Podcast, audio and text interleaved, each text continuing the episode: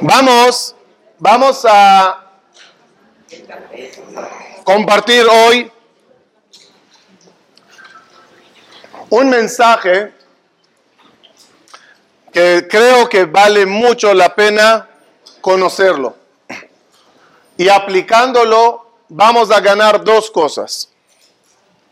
Ser persona y tener bendición divina. Vamos a empezar con el concepto. Y Besat Hashem iremos desarrollándolo hasta entenderlo bien. Siempre pregunto en las clases, ¿Hashem está con todos o no? ¿Hashem está en todos los hogares o no? Lamento la decepción, no. Hashem, siempre contesto, es un invitado educado. El que le llama, viene. El que le abre la puerta, Hashem pasa. Como diciendo, a la fuerza nada, si no me quieres contigo, tranquilo que tengo donde estar. ¿Me quieres? Pues invítame. Soy educado, dice Hashem. No me meto en tu vida si tú no quieres. No invado tu casa si me cierras la puerta.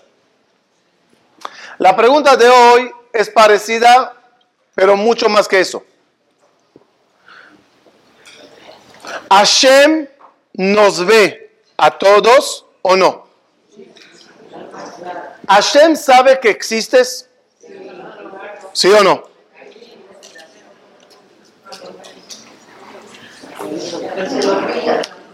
¿Se le olvida? ¿Hashem tiene olvido? ¿No? ¿Se acuerda de todo? Otra pregunta que van a, la respuesta van a ser a raíz de esto. Pero si los pido por favor, es un tema que estuve hablando los últimos días, pero esta mañana como que muchas cosas se aclararon más y me, me asusto olvidar porque no lo anoté. Que al final de la clase acuérdenme responder lo que voy a decir ahora. Los que fallecieron, ¿saben lo que está pasando con nosotros o no? O que ya están cada uno en su mundo, ahí sentados, su jacuzzi, tranquilo, puro cubano, cerveza fría, estudiando con Rabbi Shimon, todo tranquilo y nosotros, eh, aquí, abuelito, mami, papi. ¿Saben de nosotros o no? De, debería decir la respuesta que aparece en los libros, pero la vamos a explicar al final. Ah, en los libros, los digo yo así, confusión total. Ya te dicen que no, ya te dicen que sí, ya traen versículos para acá y pruebas para allá. Hoy, Besrat Hashem, vamos a tener la respuesta clara. Vamos a empezar con, la, con el concepto y, y ya entramos. No todos están en el radar de Dios. Hay algunos que para Dios no existen. No los ve y por supuesto no los escucha. Otros están muy visibles ante Dios. Y cada uno puede convertirse en visible. Vivos. Hablo de los vivos. Para aclarar, digamos, esta sorpresa de lo que les estoy diciendo, y también sorpresa para mí, al leerlo, descubrirlo y estudiarlo, vamos a empezar. Se supone que Hashem sabe todo lo que pasa en la tierra, ¿sí o no? Se supone en que deja no hay olvido delante de Hashem. Él se acuerda de todo. Sin embargo, de repente topas con unos versículos en la Torah que te, agarran en curva. Vaiskor Elohim et Y se acordó Hashem de Noah que está en el arca. ¡Uy! Tengo el pollo en el horno. Se acordó Hashem de Noah. ¿Cómo? ¿No sabías? Si todo el mundo está ahorita en el arca. Y es interesante porque Kadosh Baruj al principio le dijo a Noah, tzadik. Te, ya, observé el mundo y a ti te vi que eres tzadik. Entonces, si sabes que existo y hablaste conmigo y me dijiste hacer el arca y yo estoy salvando la humanidad o el postmundo, ¿cómo te olvidaste? Diríamos, como hay comentaristas, es una forma de decir. Sí, sí, sí. Pero el versículo literal dice que Hashem se acordó. Y hoy vamos a aprender el concepto raro. Sí, Hashem se olvidó de Noah y no le vio. No estaba. De repente, uy. ¿Qué pasó? Otro versículo parecido y encontraremos varios de ellos en la Torah. No hablaremos de todo, nada más del concepto.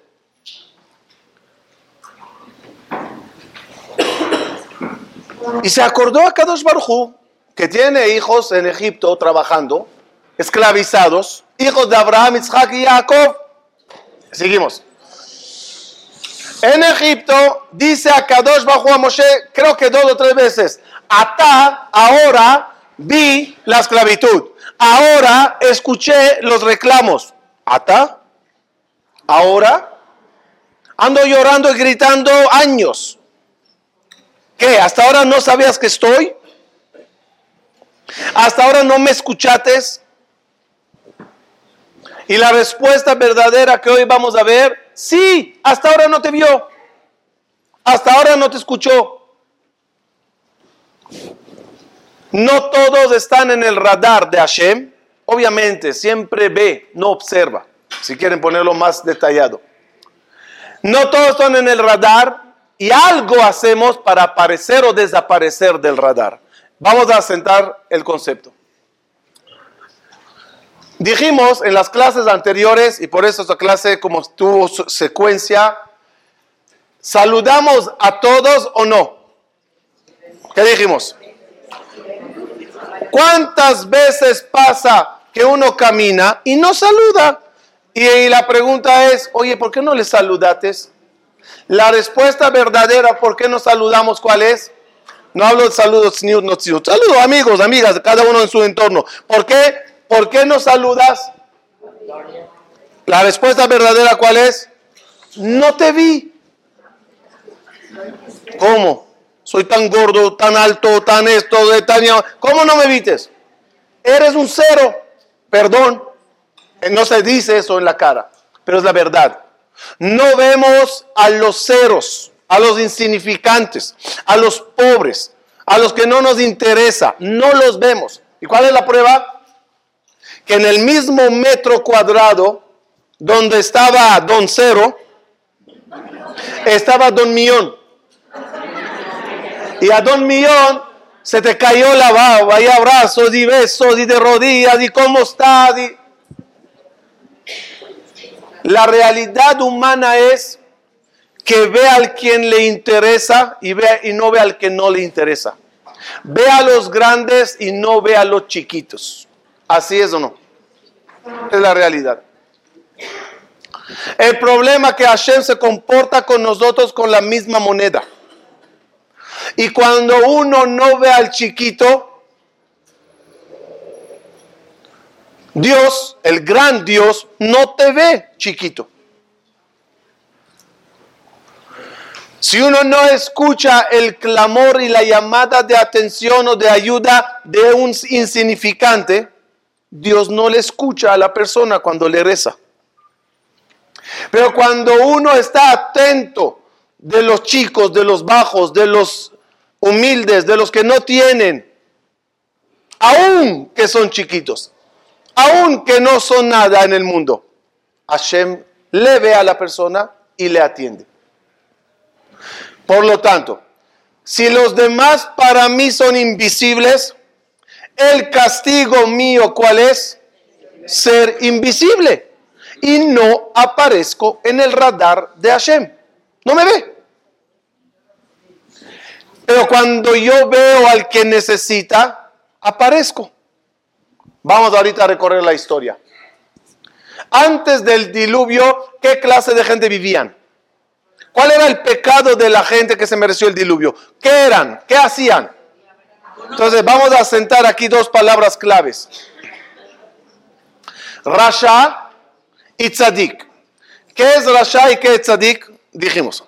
Rasha son las iniciales de razón shel atzmo. Egoísta que vela por sí nada más. Rasha, razón shel atzmo. Tzadik, ¿qué significa? Dijimos.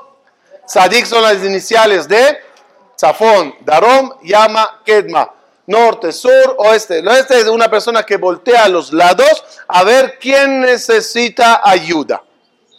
Por lo tanto, el egoísta Rasha, que no ve a los demás, ¿cuál es su castigo? Que no se le ve. Ahora entenderemos una ley, una alhaja, un dicho de Jajamim. Asur leistakel bifne Rasha prohibido ver la cara de un malvado, de un rasha, pero no malvado, rasha. Prohibido ver la cara de un rasha. ¿Saben qué? No lo cumplimos. ¿Saben? Ni lo cumplan, déjenlo así. Pero hay uno que sí lo cumple. Hashem. No ve al rasha. En otras palabras, rasha que es el egoísta. A ese egoísta Hashem no le ve, no ve la cara de un rasha. ¿A, quién sí ve? Al tzadik. En la generación del diluvio, entonces, cuando Dios observó el panorama, ¿qué vio? Preguntaría yo, Dios, ¿cómo mataste a la humanidad? ¿Qué me contestaría eh, cínicamente? No había nadie. ¿Había gente? No lo vi. Cada uno velando por sí, cada uno robándole al otro para obtener, cada uno quitando para tener mejor vida. Eran Reshaim, no vi a nadie. Es más, vi a uno nada más. ¿Quién es? ¿Qué dice el Pasuk? Ahora entenderemos el Pasuk bien. Kiotha Ra'iti Tzadik Lefanai. A ti, Noah, te vi debido que eres Tzadik. ¿Qué le dice Dios al único que vio? A la única familia de tzadiki, sálvense.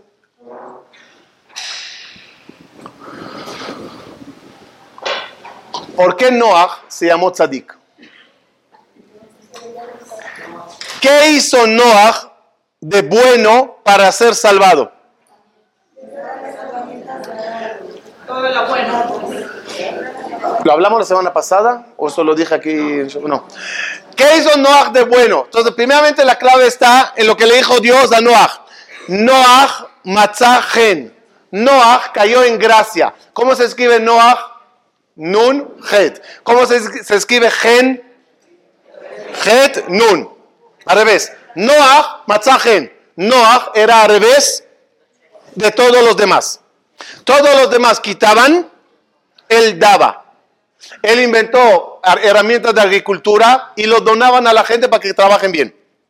El primer asilo, ¿sí? El primer asilo le inventó Noah, donde sentó a todos los ancianos a darlos de comer, a darles atención, todo lo que necesitaban.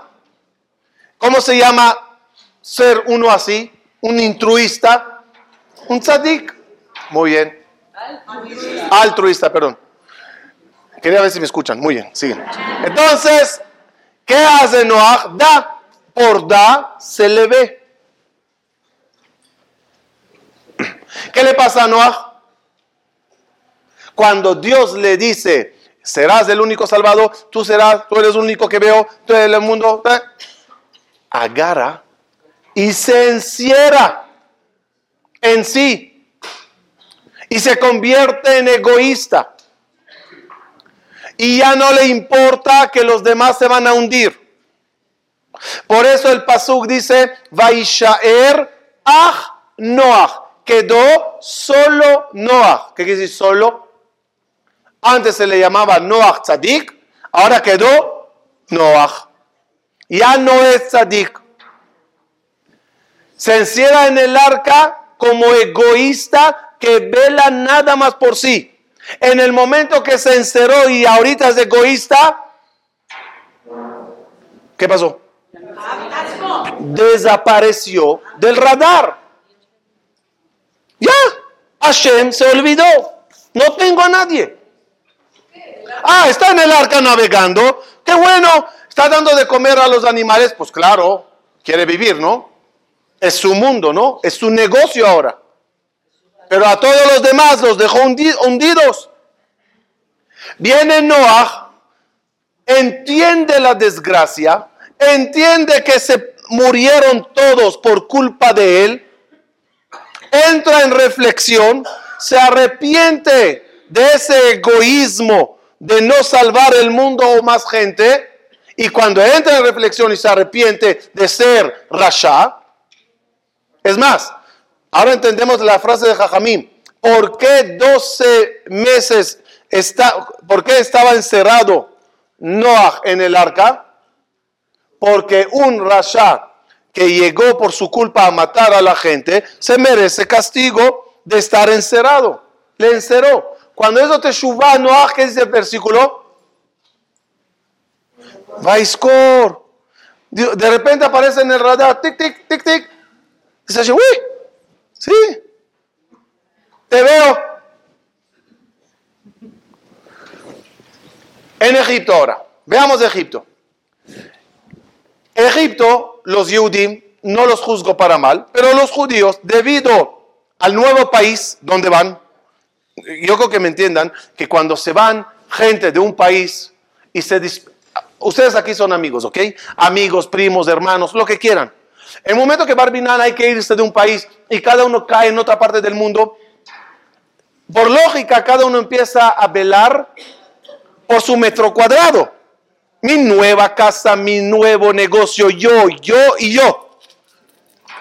Los Yehudim en Mitzrayim, cuando empezó los problemas de la esclavitud, ¿en qué, en qué estado entraron? Razón, Shel, Atzmo. Velando uno por uno nada más. Por eso cuando salió Moshe Rabenu, ah, perdón, un minuto. ¿Y Moshe qué es? Moshe tiene la fortuna de ser salvado por Bitia, estar en el palacio, poder vivir cómodamente y decir, Shalom alay nafshi, qué alegría, qué buena suerte tengo yo. Sin embargo, ¿qué hizo? Salió a ver qué pasa por los demás. Repito la palabra, eh, lirot, Bayar Besiblotam, fue a ver el problema de los demás. Cuando él sale a ver los problemas, ya se llama él tzadik. Y se enoja con los judíos. ¿Y qué dice Moshe al judío que está pegando a Datán? ¿Qué le dice? Rasha. Lama taquereja, malvado. No, pero Rasha, ¿qué quiere decir? Dijimos hoy. Egoísta. Son egoístas todos ustedes. Son delatores. Delataban uno al otro para vivir mejor. Otra vez, no los juzgo. Pero era una realidad. Si son Reshaim, Dios no está enterado de lo que está pasando, no los está viendo. Lo digo fuerte así adrede. Claro que Hashem sabe lo que pasa en el mundo, pero la idea es, no te importa el otro, no me importas a mí. ¿Quién sí me importa, dice Hashem? ¿A quién yo veo en el panorama egipcio? ¿A quién es el único que veo? A Moshe. Y ya hablamos una vez que Moshe es la reencarnación de Noah. Y aquí viene la historia repitiéndose. Es decir, es decir, Noah veló, después no veló, y Hashem dejó de verle. Moshe, ¿qué clase de persona es? Sale a ayudar. En el radar de Borea Olam, ¿quién es el único Yehudí que él puede contar con él? El único que ve. Es Moshe que está ahí viendo qué está pasando con los demás. La misión entonces de Moshe, ¿cuál es? Vamos a ver. Vamos a hacer ahora votación. No sé si, es perdón, no sé si lo dije la semana pasada, si sí, nada más córtenme. Votación. ¿Qué prefieren? ¿Moshe creciendo en el palacio o Moshe fugitivo en el desierto? Como judíos que tenemos problemas en un país, ¿qué más quisiéramos? ¿Un fugitivo en la calle o un hermano en el palacio? ¿Por qué se escapó del palacio? O sea, ¿por qué se arriesgó? ¿Quieres ayudarme? ¿Qué le diría yo a Moshe? ¿Quieres ayudarme? Quédate en el palacio. Alcanza nivel y cuando llegues arriba cambia el decreto. ¿Conocemos esa historia o no? Se llama Purim. Se llama Esther. Podríamos hacer lo mismo con Moshe. ¿Por qué Moshe no se quedó callado en el palacio hasta arreglar la situación? Y poder tenía. ¿Cuál es la prueba que poder tenía?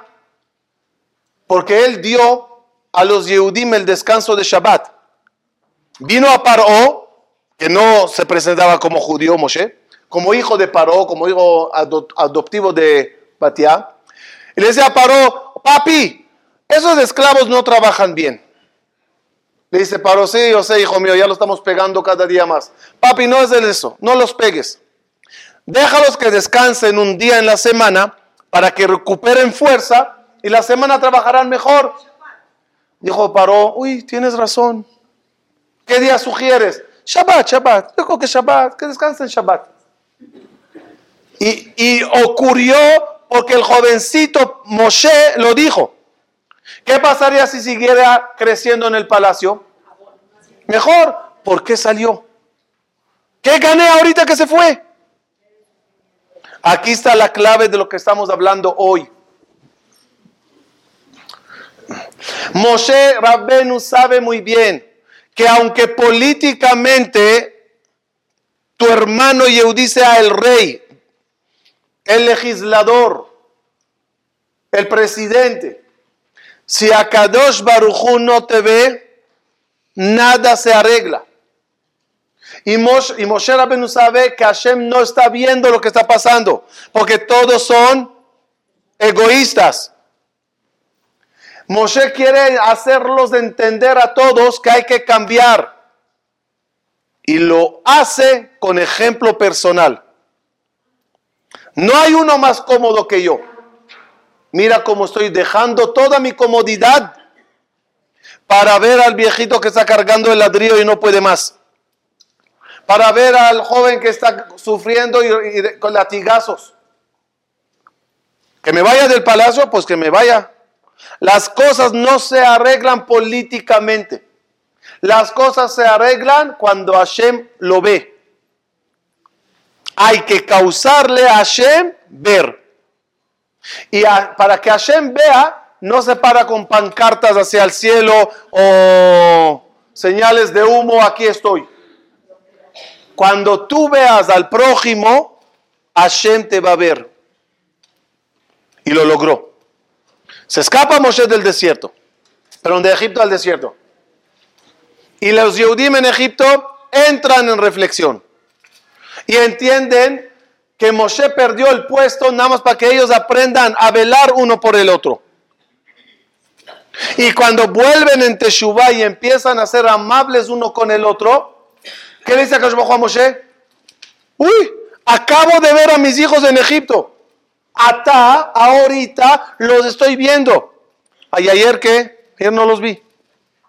Acabo de escuchar sus tefilot. ¿Por qué? Porque él escuchó lo que el otro le está llorando. Y él puso el oído para ver el problema que tiene la viuda y el huérfano y el señor dolido. Y le... Cuando tú ves al otro, yo te veo. Cuando tú escuchas al otro, yo te escucho. Y así se, se salió de Mitzrayim. Purim, perdón, perdón. ¿Todos salieron de Mitzrayim? ¿Quién no salió? No, no cuánto. ¿Quién no salió? ¿Cómo se llaman los que no salieron? Los Reshaim. ¿En qué plaga murieron? Mire qué curioso cómo todo embona y cuadra. ¿En qué plaga no, en qué plaga murieron? Hoshech. ¿Por qué oscuridad? Porque esa plaga refleja el problema. dice el Pasuk, había oscuridad, velora u ish et achiv. Y no vieron uno al hermano. Cuando uno no ve al otro, se llama Rasha.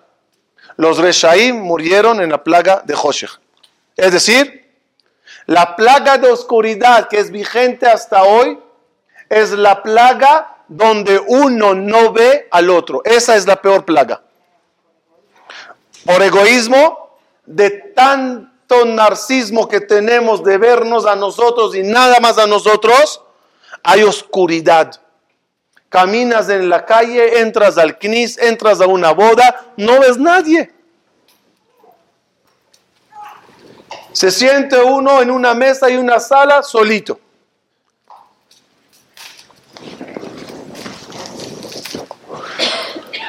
Obvio, al importante, uh, rápido, hay que saludar, hay que darle honores, hay que hacer cabot.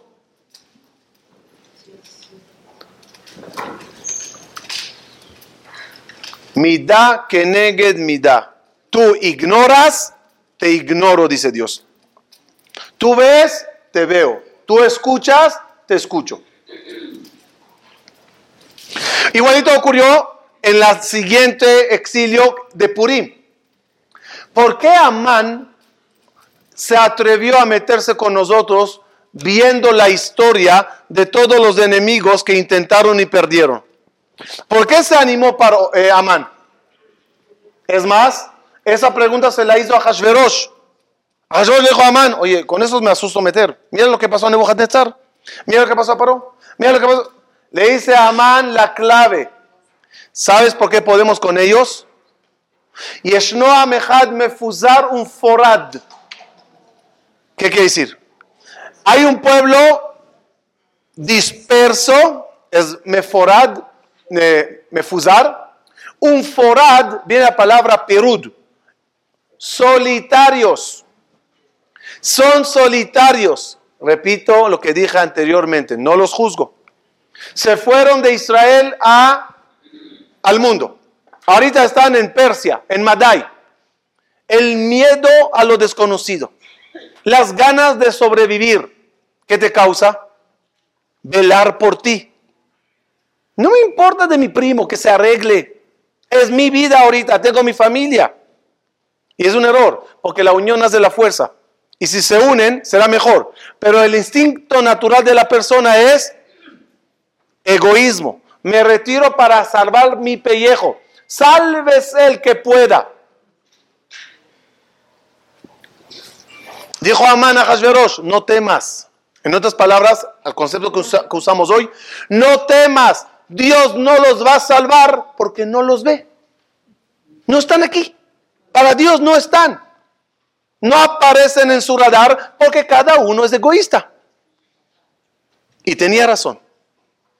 Por eso Esther, cuando decide arreglar el problema, el medio para arreglarlo, ¿cuál es? Lech que nos une. Matanot la evionim, mishloach manot.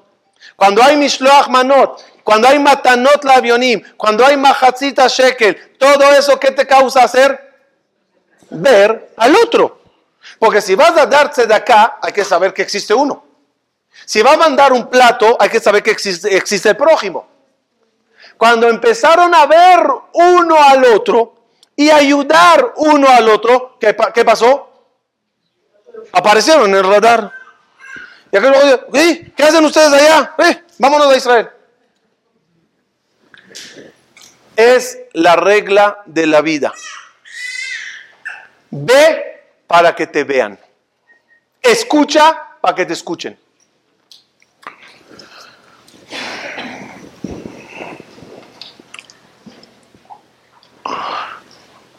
hay un concepto que nos aclara qué ganamos si Hashem nos ve. ¿Qué se gana? Ya me vio. ¿Qué gano? Si uno tiene problemas y está llorando y rezando y quiere que Hashem le vea y le escuche, ya sabemos qué hay que hacer. Busca a alguien que necesita más ayuda de ti y verás cómo Hashem te va a ver y escuchar. Y si todo está bien, ¿para qué quiero que Hashem me vea? Aquí hay una clave muy increíble. La clave que se llama Tov Ain U Yevorach, así dice el pasuk. El del buen, el buen, no, el, ok, se puede entender de dos formas, las dos son verdad. El buen ojo bendice. El que es bueno, a través de su ojo, bendice. Explico. En el cerebro humano se genera balas. El cerebro es un cartucho de balas. Este cartucho de balas tiene tres cañones para ser disparado. La mano, estoy enojado, estoy molesto, le odio, le odio, le envidio, cachetada. ¿La cachetada qué fue? Fue un cañón por el cual disparé mi enojo cerebral. ¿Bien? Segundo cañón, la boca. Maldito, te odio, ¿qué te pase? ¿Qué estoy haciendo? ¿Qué estoy haciendo? Disparando con mi boca la maldad generada en el cerebro. ¿Sí o no? Tercer cañón, ojo. Ainara, ¿cómo funciona? En el cerebro se genera odio, envidia, maldad y se dispara con la mirada.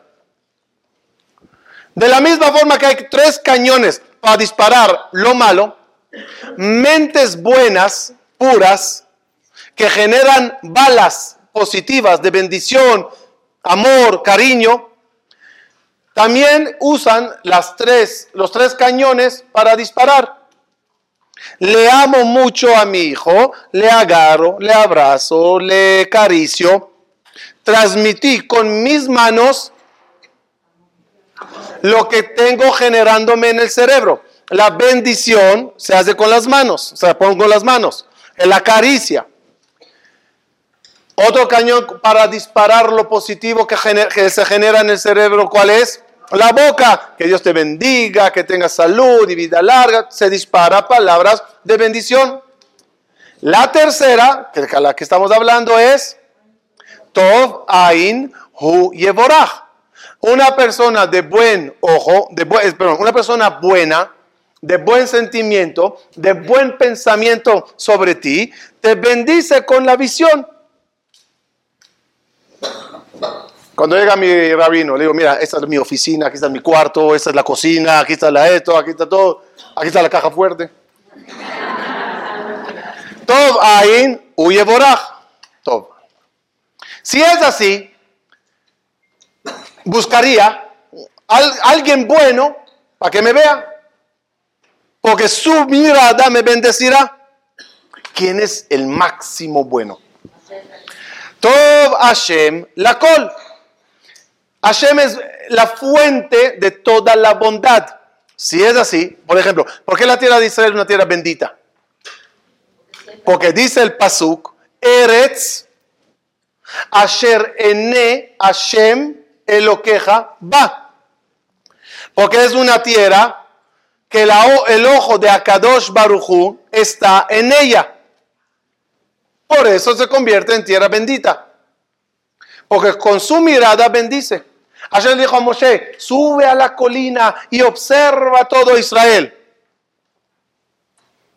No era visita a Israel de Moshe tipo Google Map, o sea, verlo, de arriba. Era para que Moshe Rabenu vea la tierra y con su visión la bendice. Uno bendice. De paréntesis, ese es uno de los motivos por qué en la boda se le dice al novio y a la novia a la hora de Kiddushin, véanse a los ojos, véanse, mírense uno al otro.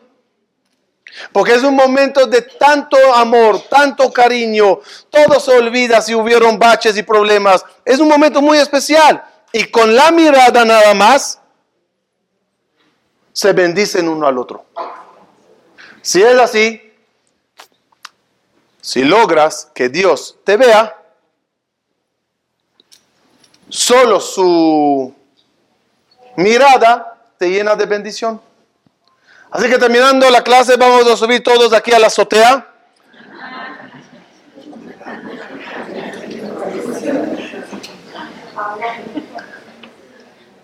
¿Cómo se llama eso? Manguala, mangala, mangalas. Bengalas, bengalas. Con bengalas, aquí estoy. No. No. Busca mucha gente que desean que los veas. Que voltees a ver en qué necesitan ayuda. Y verás cómo Akadosh Baruchu se voltea a verte. Esa es la gran bendición de Birkat Koanim. ¿Qué decimos de Birkat Koanim? Yaer Hashem Panav Eleja. Isa Hashem Panav Eleja. Que Hashem te voltea a ver. Es la verajá. Birkat Koanim es que Hashem te vea. Ya. Con eso está incluido todo.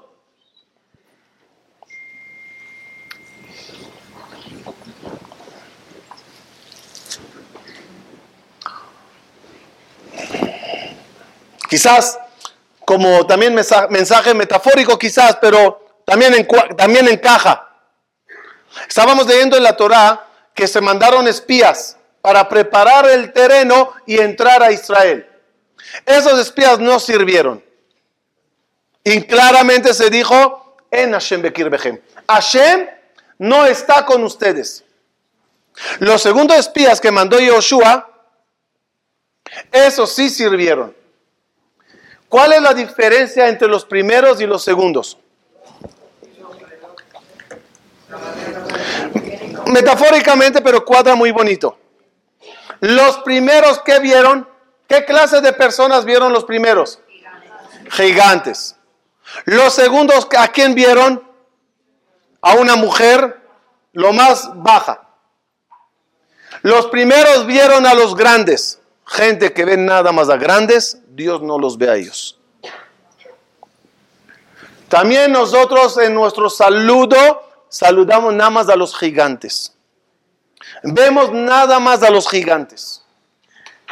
Gente que ven a gigantes, Hashem no le ve a él. Pero cuando aprendes a ver a todos, no importa quién es, y ayudar, dar atención, rezar por. Ahí a Kadosh Barujú te ve también a ti. Ir cerrando la idea.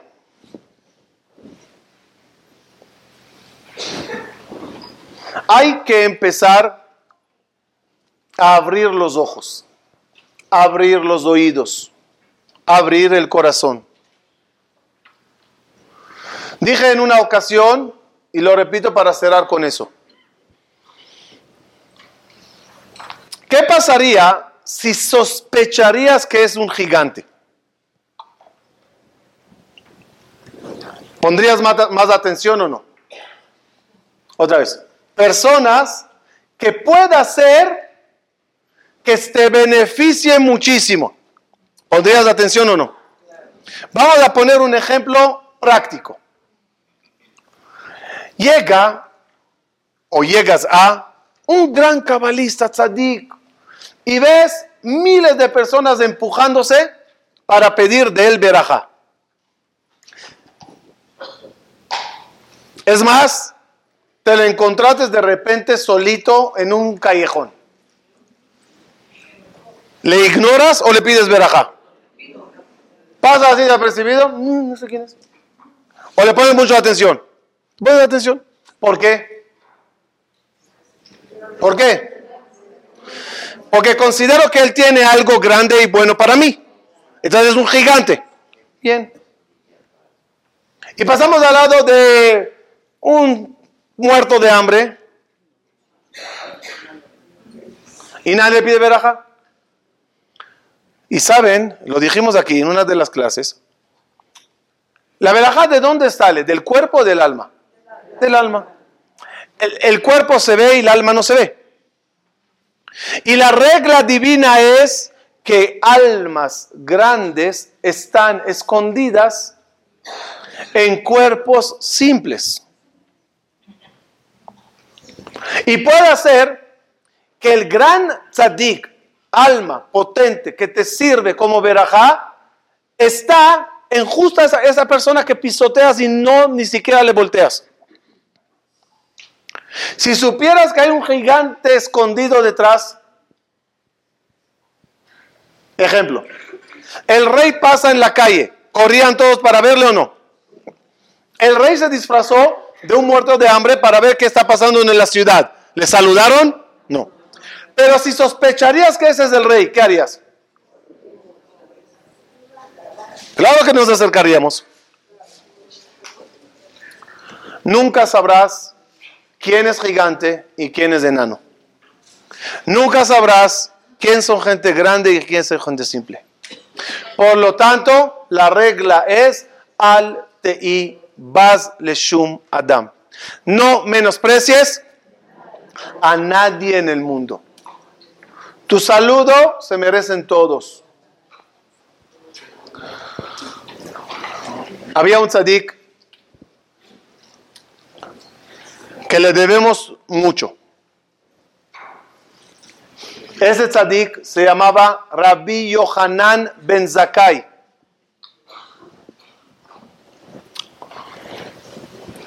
Él fue el que salvó toda la Torah. Habían Talmideja Jamim en Jerusalén antes que ésta se destruyó.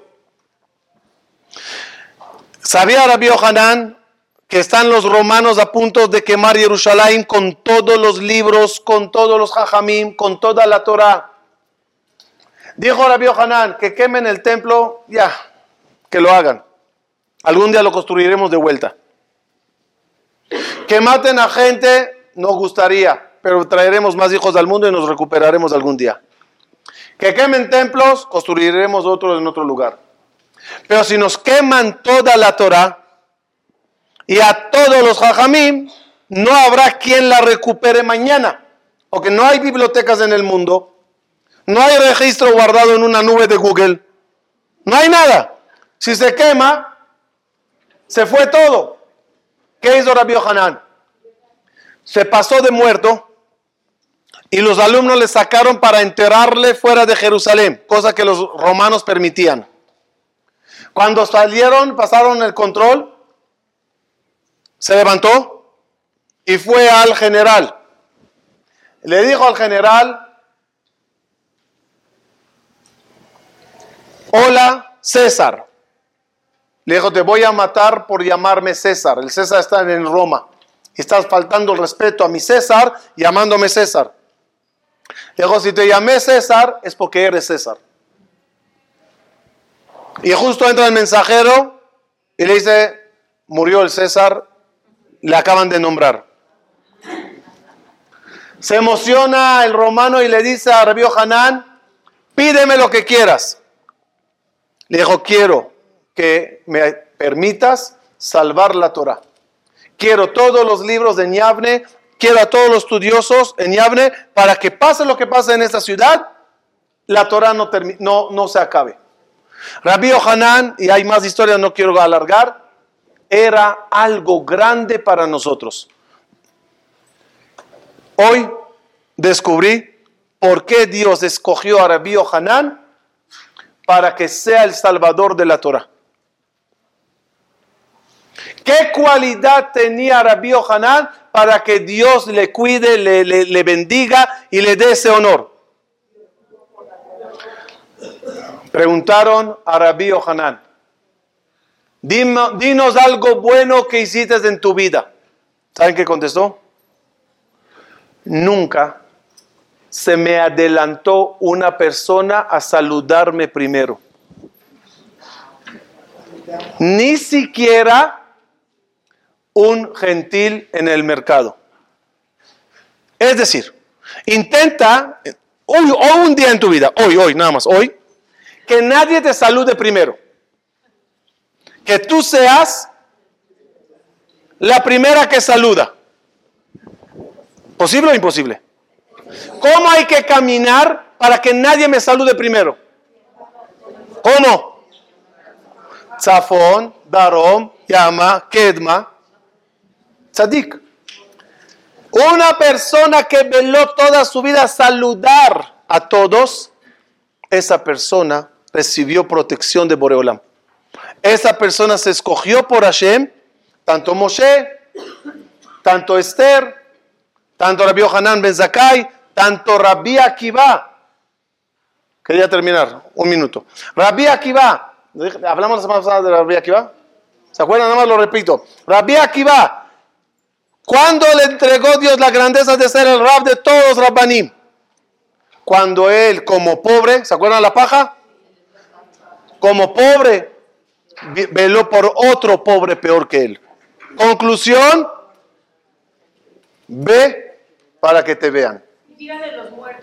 Ah, los muertos. Uy, es. Entonces, entonces, lanzo la bomba, mastíquenla en casa. Los muertos, no, le voy a responder, nada más mastíquenlo, hay que analizarlo. ¿Los muertos nos ven o no? ¿Saben lo que pasa con nosotros o no? Respuesta. Vivo, vivo, Rasha no ve. Vivo, Tzadik sigue viendo. Otra vez.